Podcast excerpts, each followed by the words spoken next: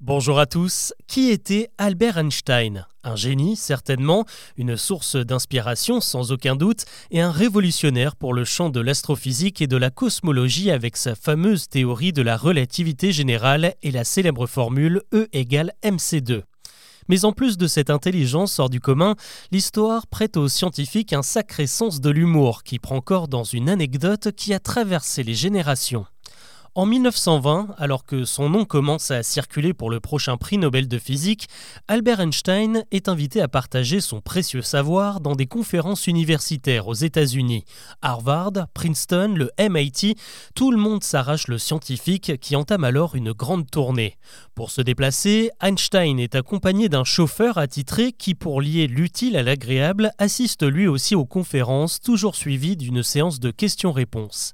Un jour, alors qu'ils sont en route pour une une énième présentation, le scientifique confie à son chauffeur une certaine lassitude de répéter à chaque fois les mêmes choses aux étudiants. Le chauffeur lui répond alors qu'il a tellement suivi son intervention qu'il la connaît désormais par cœur et serait capable de la faire à sa place. Chiche Einstein propose alors au chauffeur de monter au pupitre pour la prochaine conférence, tandis qu'il y assistera discrètement depuis l'Assemblée.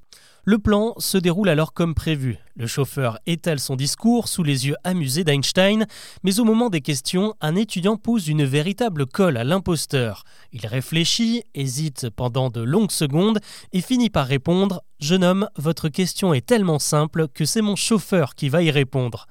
C'est vrai que l'anecdote est amusante, surtout avec son petit twist final, mais il faut malheureusement vous avouer qu'elle est complètement fausse. Aucune biographie d'Albert Einstein n'y fait mention et comme toutes les bonnes légendes, elle connaît un nombre infini de variantes. Certaines racontent même une scène lunaire où les deux complices s'arrêtent au bord de la route pour échanger leurs habits.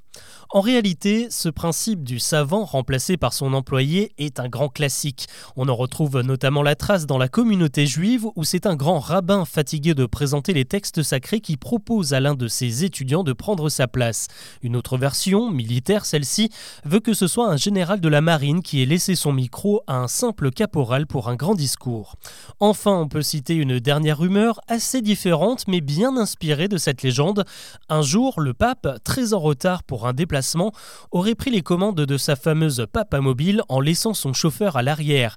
Ils se font surprendre en excès de vitesse par un policier qui appelle alors son supérieur avant de les interpeller. Il demande Est-ce que je dois vraiment leur mettre une amende? Non, parce que la personne à bord a l'air vraiment très importante. C'est le pape qui lui sert de chauffeur.